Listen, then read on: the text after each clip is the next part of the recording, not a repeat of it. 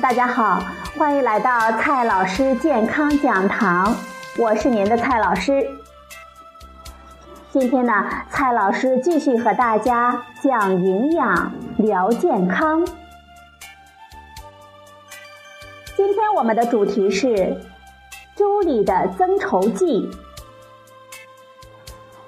最近呀，网上呢有一篇题为“早餐店米粥有增稠剂，你还敢在外面买粥喝吗？”这样的报道，说的是某电视台记者实地调查，发现许多早餐店里的粥里添加了一种叫做羧甲基纤维素钠的增稠剂。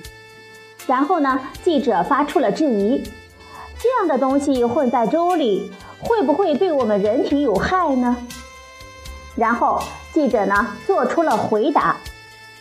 专家表示，增稠剂按规定合理使用，不会对身体造成影响。但是很多个体商贩无法把握它的剂量，长期过量摄入添加剂，对身体的健康危害性还是比较大的。我们不知道所说的专家是哪里请来的。这些说法呢，也符合很多人的认知方式。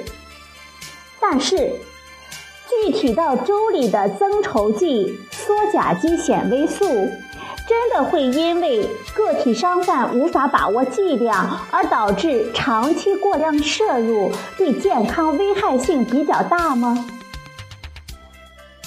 首先，我们来看一下国际食品添加剂专家组对于羧甲基纤维素设定的安全标准。它所设定的是不用限制它的摄入量，也就是没有设定。而我们中国的国家标准又是如何设定的呢？我们查阅了食品添加剂的国家标准 GB 二七六零，在一个表中。A 点二中找到了羧甲基纤维素钠的一个标示，这个表呢是可在各类食品中按生产需要适量使用的食品添加剂名单。在这个表中列出了乳酸钠、乳酸脂肪酸甘油酯、乳糖醇、酸处理淀粉。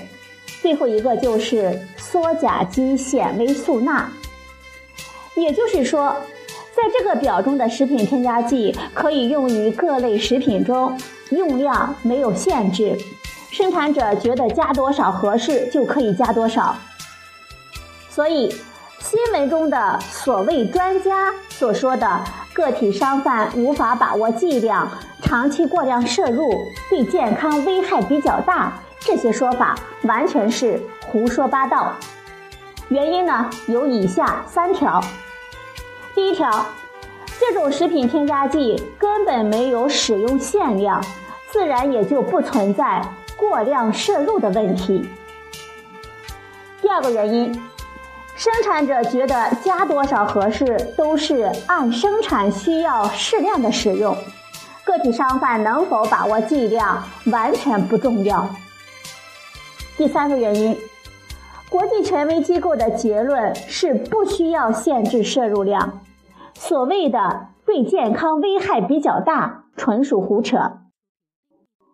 当然，通过增稠剂变黏的粥，跟直接把米熬黏的粥，我们吃起来可能存在明显的差别。